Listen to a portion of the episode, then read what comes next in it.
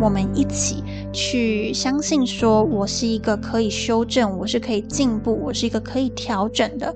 我每一次受伤，不代表我是失败的人，只代表我是一个我可以持续在进步和优化的人。那我享受学习，我享受改变，我享受成长，我享受挫折之后，靠我自己的力量再次的站起来。我觉得这过程很爽。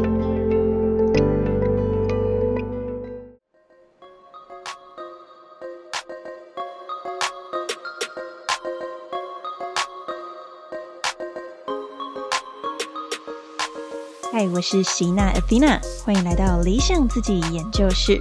在理想自己研究室，我会和你聊聊如何探索自己的潜能，并从设计人生以及生活优化的角度，帮助你实践理想生活。准备好过上你的理想生活了吗？和我一起听下去吧。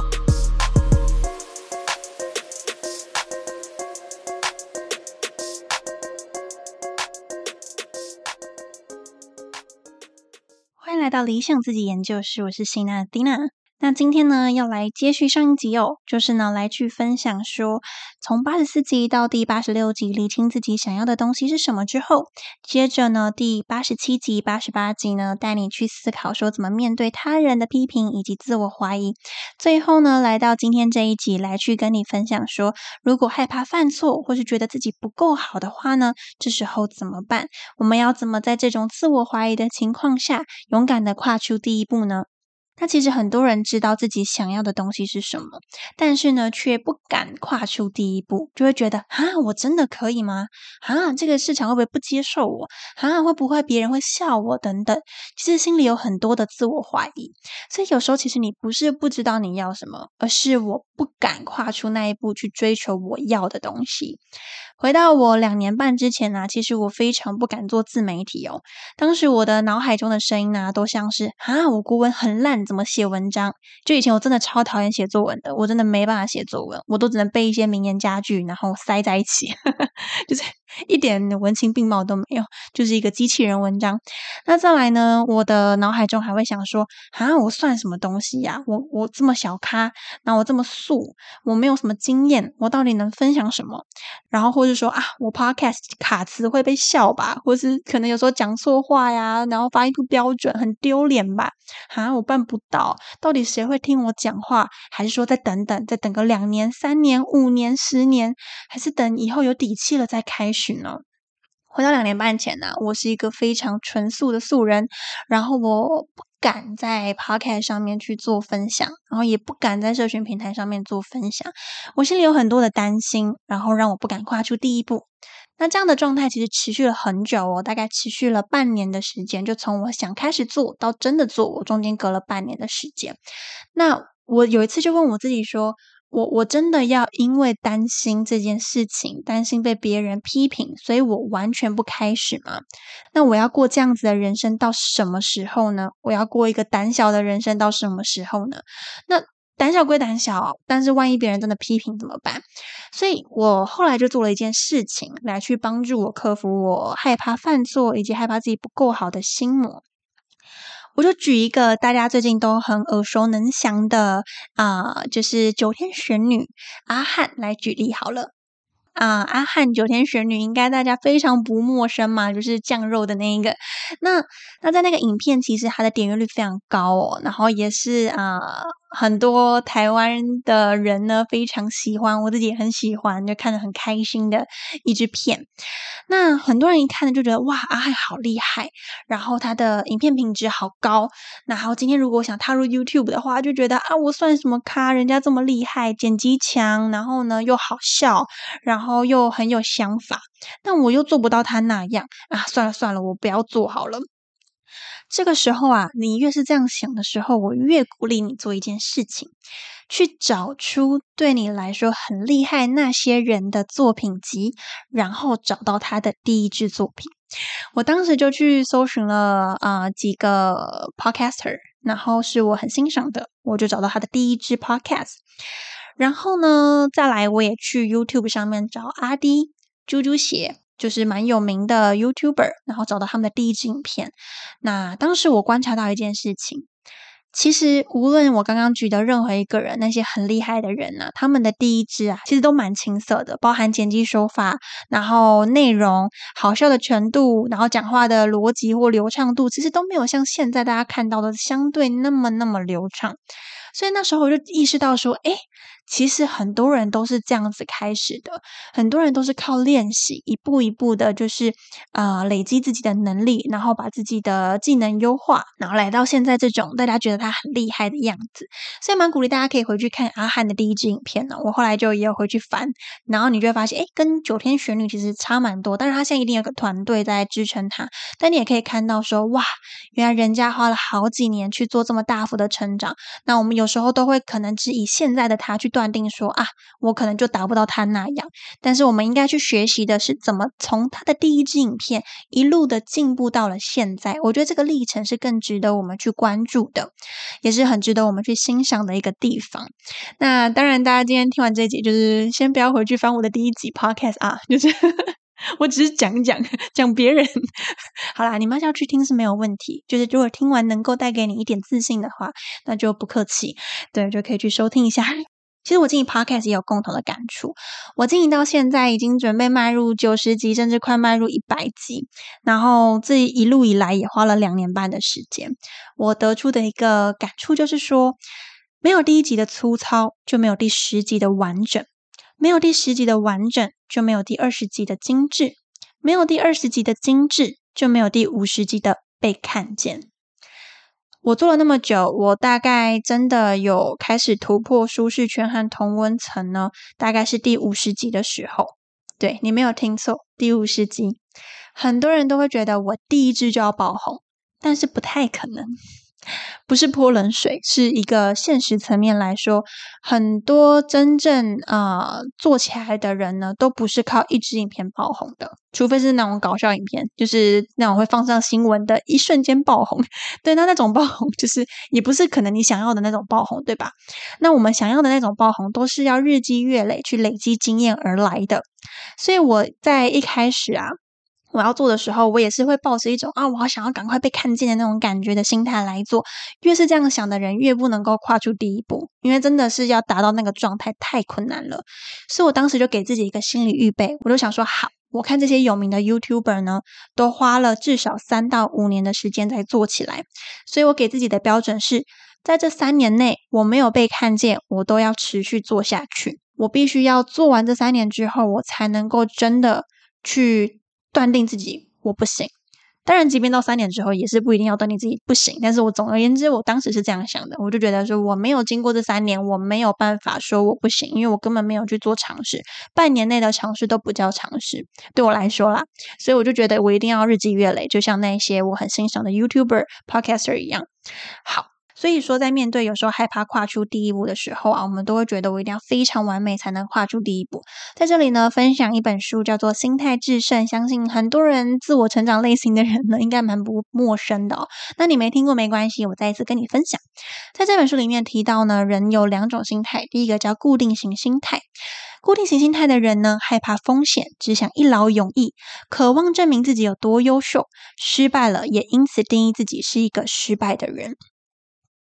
对于固定型心态的人来说呢，失败等于我就是失败的，我不可能东山再起，我不可能进步，因为我一次的失败即代表我是一个不完美跟不好的人。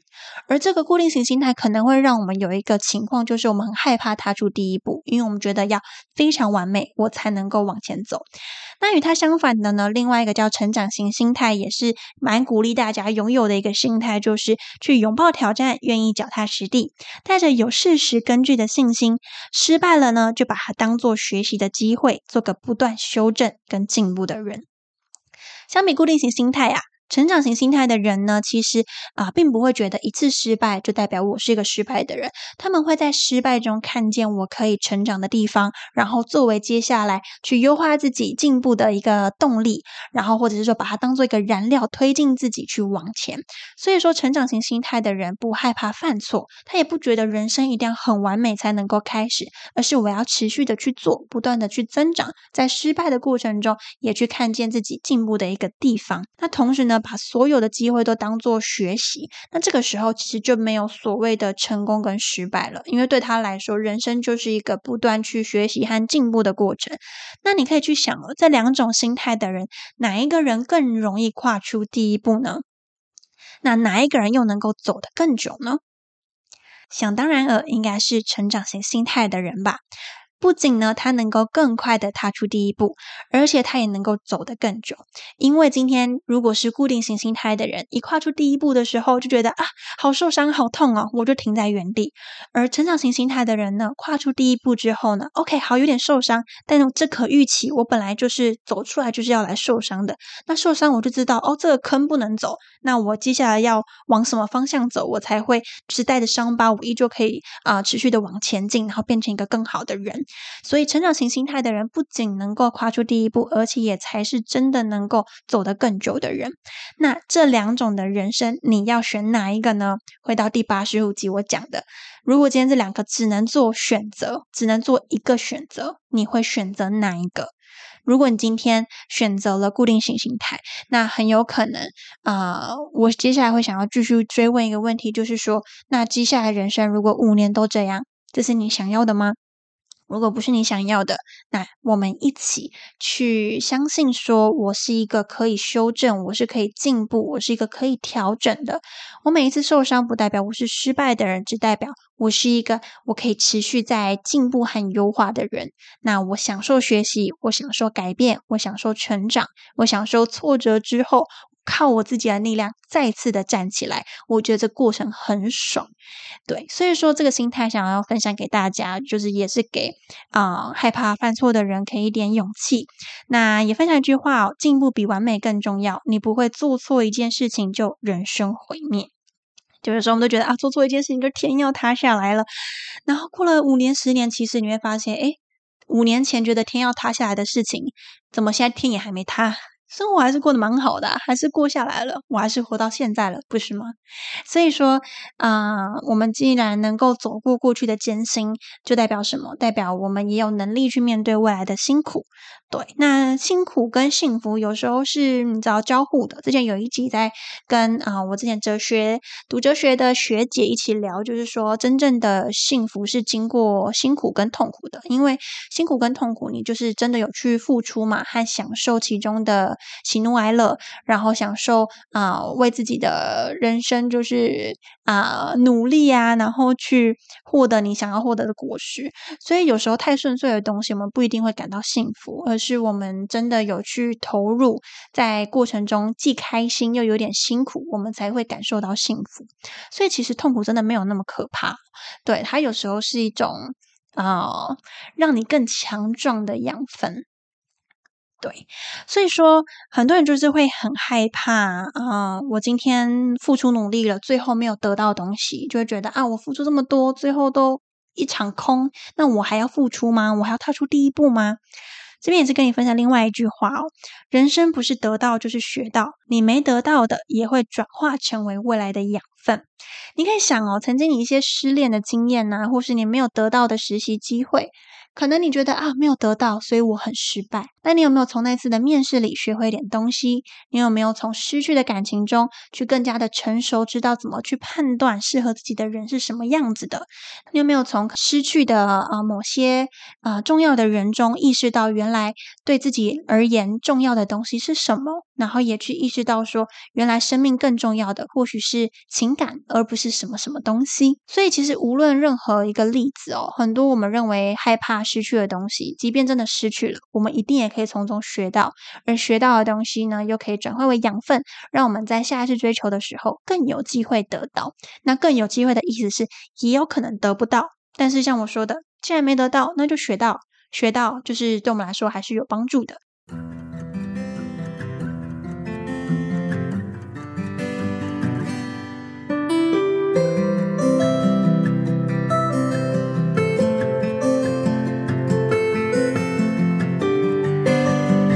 说以上这些都觉得啊，听起来好像很隔靴搔痒。我这边就是再来多分享几个金句，是我在演讲中没提的，因为那时候演讲时间实在太短，所以我就在这边跟大家分享哦。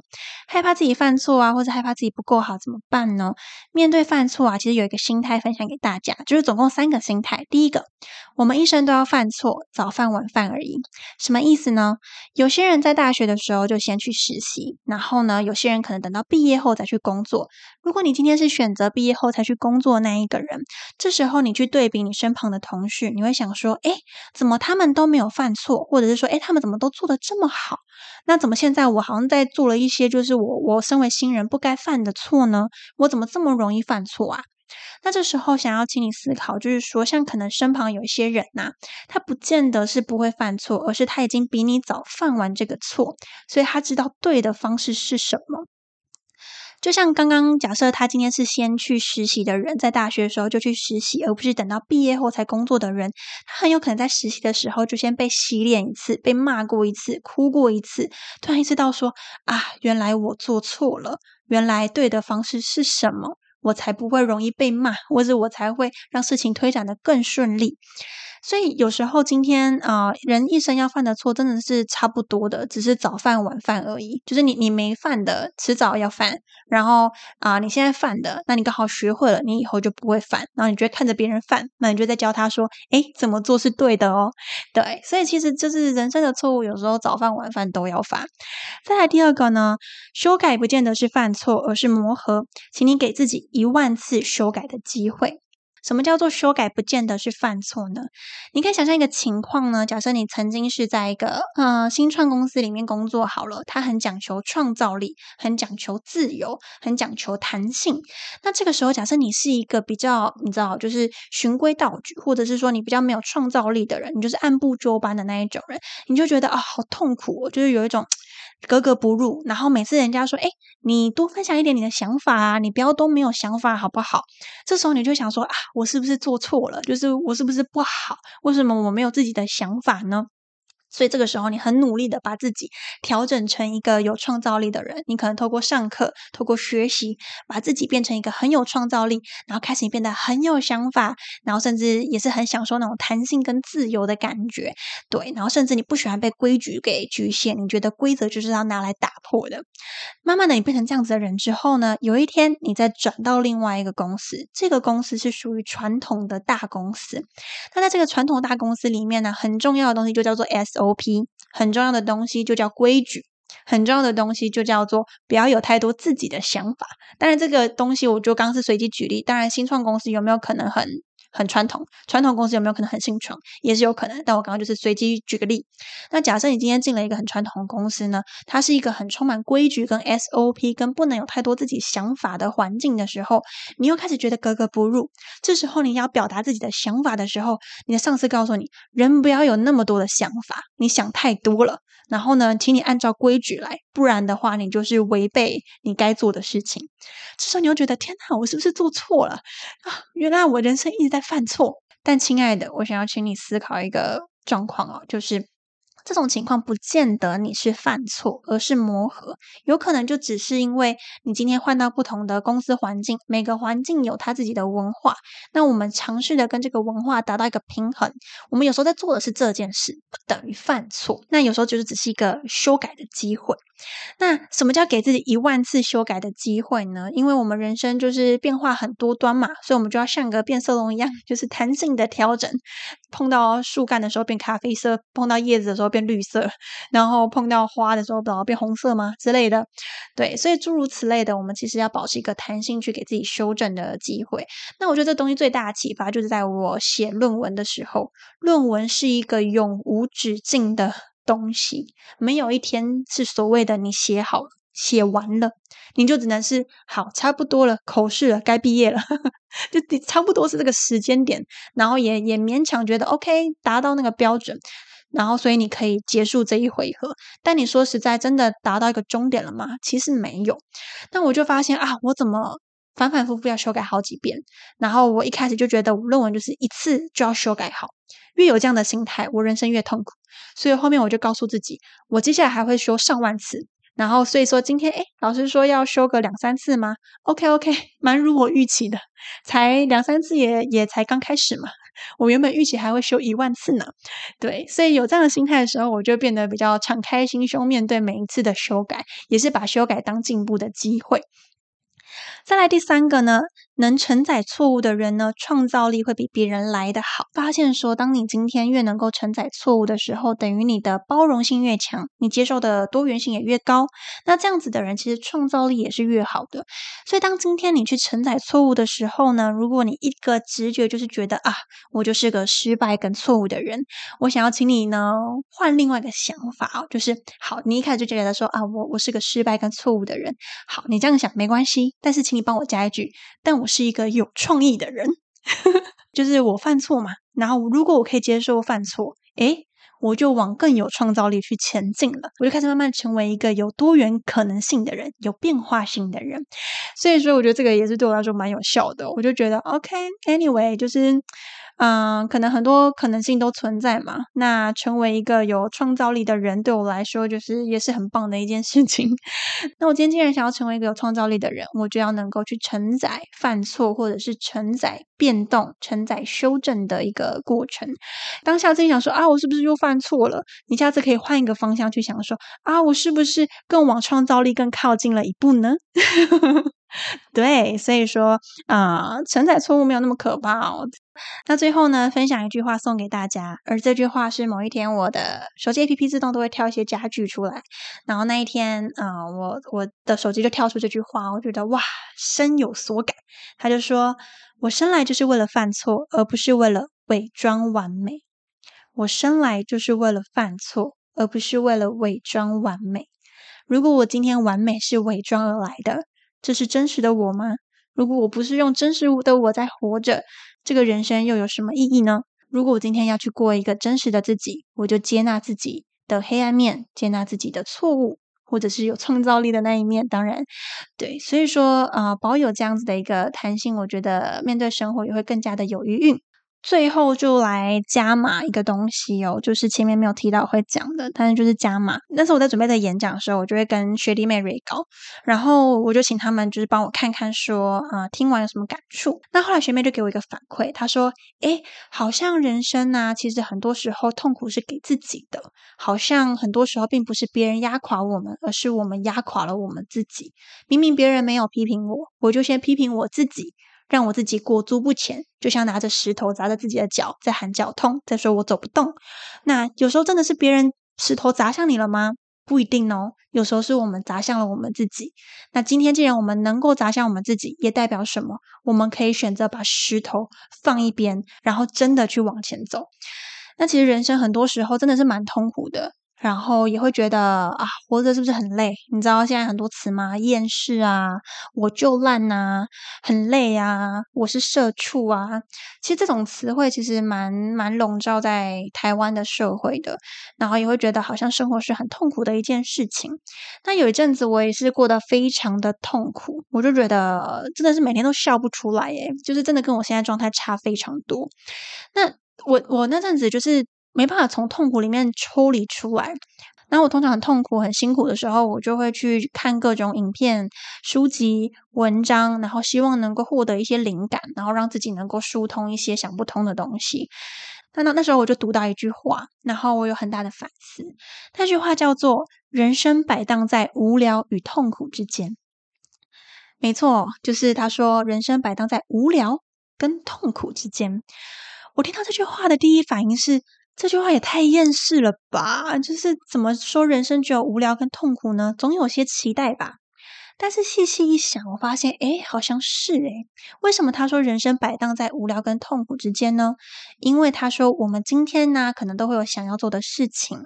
那如果今天我们做到我们想要做的事，我们会觉得无聊；当我们今天做不到我们想要做的事，我们会觉得痛苦。所以无论做不做得到。我们都不开心，因为我们要么做到了觉得无聊，要么没做到觉得痛苦。听到这个解释之后，我突然觉得，哦，哇，太有智慧的一句话了！我觉得它道尽我的人生呐，难怪我觉得我人生只剩无聊跟痛苦而已。那这时候我也就反过来想一个问题：那有没有可能有第三条路呢？无聊跟痛苦之外，有没有第三种可能性啊？像我们日常生活中，很多人就是来找我咨询啊，都会说哦，人生没有方向。基本上来找我咨询的人，大概会围绕在我接下来这个循环里面哦的其中一个部分。每个人对应的状态不同。首先呢，会很迷惘，不知道自己要什么，所以这时候会觉得很没有方向，觉得很迷惘、很沮丧。那接着呢，可能慢慢的有人有方向了，有方向但做不到的时候，就会觉得啊，好痛苦哦。那好不容易你做到了。但是呢，爽个大概十几秒、十几分钟、一两天，很快的你又觉得无聊，就是啊，我做到了，好无聊，那我来试试下一个更高的挑战好了。接着又去思考下一步你要去哪里，这时候又迷惘，一迷惘又痛苦了。很长，我们在这个循环里面呢，要么迷惘，然后呢再来就痛苦，再来就无聊，然后又迷惘、痛苦、无聊、迷惘、痛苦、无聊、迷惘、痛苦、无聊，然后就会进入一个漩涡里面。那我就在思考有没有第三种可能性，有没有可能我们从此时此刻。我们无论在任何一个状态，我们都不会再感到痛苦了呢。今天你迷惘的时候，代表什么？代表你的可能性非常的多，你有很多的可能性让你去尝试，所以你也正处在一个就是最有。虽然变化性很高，但是你也选择权最多的一个时间点，所以这种弹性有时候并不是每个人都可以拥有的。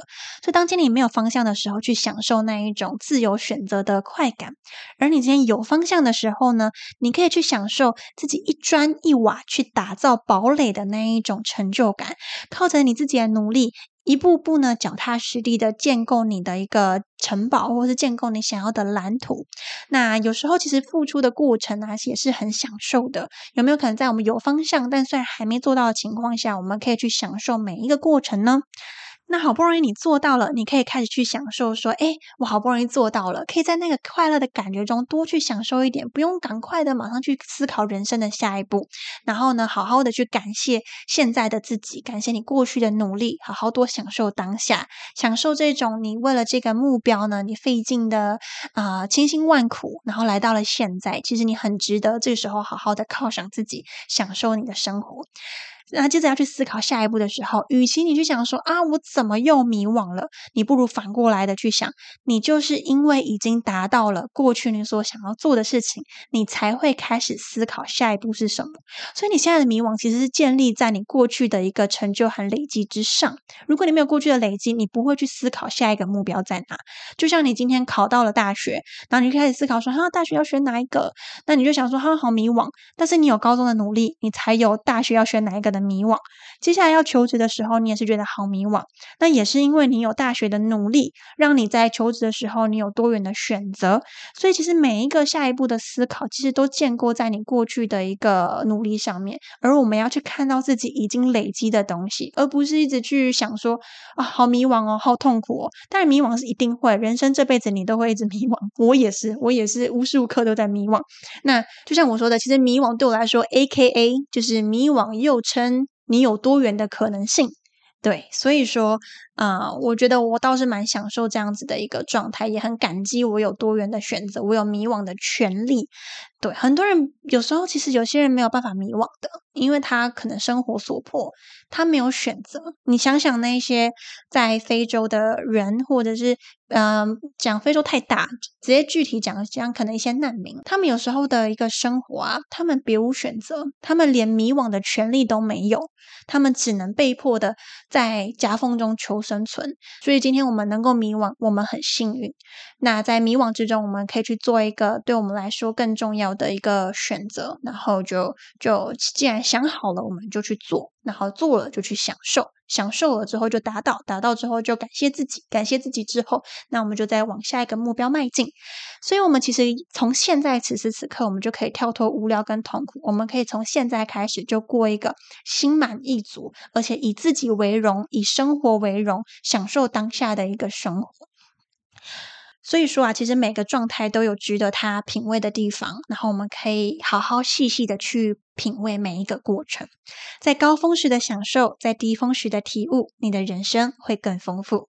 那在最后呢，听完从第八十四集到现在呢，想要跟你分享，永远记得回到房间，放下手机跟音乐，一个人静下心来的时候，看着眼前的镜子，问问自己，你喜欢今天的自己吗？